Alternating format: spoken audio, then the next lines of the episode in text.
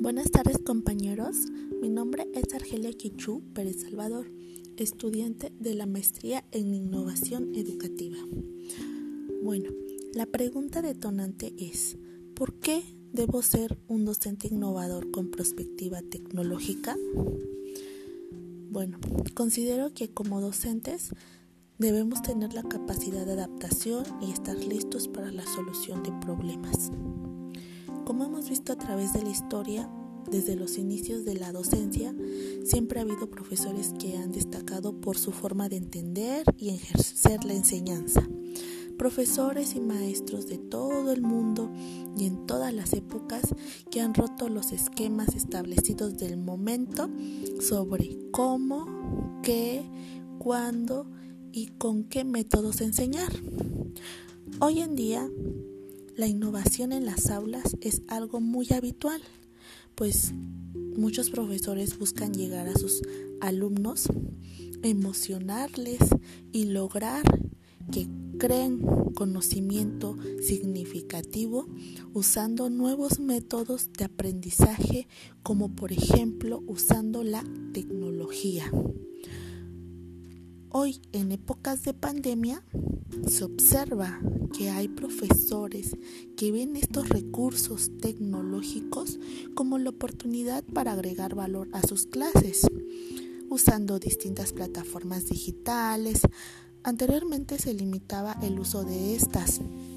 Por ejemplo, habían maestros de informática o de estadística que lo utilizaban, pero porque el programa educativo les marcaba, por ejemplo, para usar las hojas de cálculo, para hacer análisis financieros, análisis matemáticos, estadísticos, pero nada más.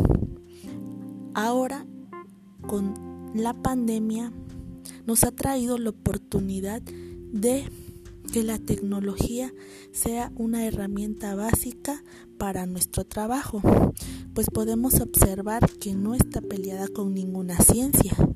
Como docentes tenemos que buscar soluciones y alternativas para llevar la enseñanza-aprendizaje a través de la tecnología a este lugar más recóndito del planeta. En estas épocas existe más oportunidad que por ejemplo, que cualquier comunidad lejana cuente con señal de Internet y los estudiantes puedan conectarse a través de los medios más comunes, como por ejemplo el WhatsApp, el Gmail y demás opciones, y así recibir clases e indicaciones por parte de sus profesores. Sí, reconozco que aún falta mucho por llegar a una igualdad tecnológica, pero en estas épocas en que todo se acelera no podemos quedarnos y solo ver cómo los demás avanzan.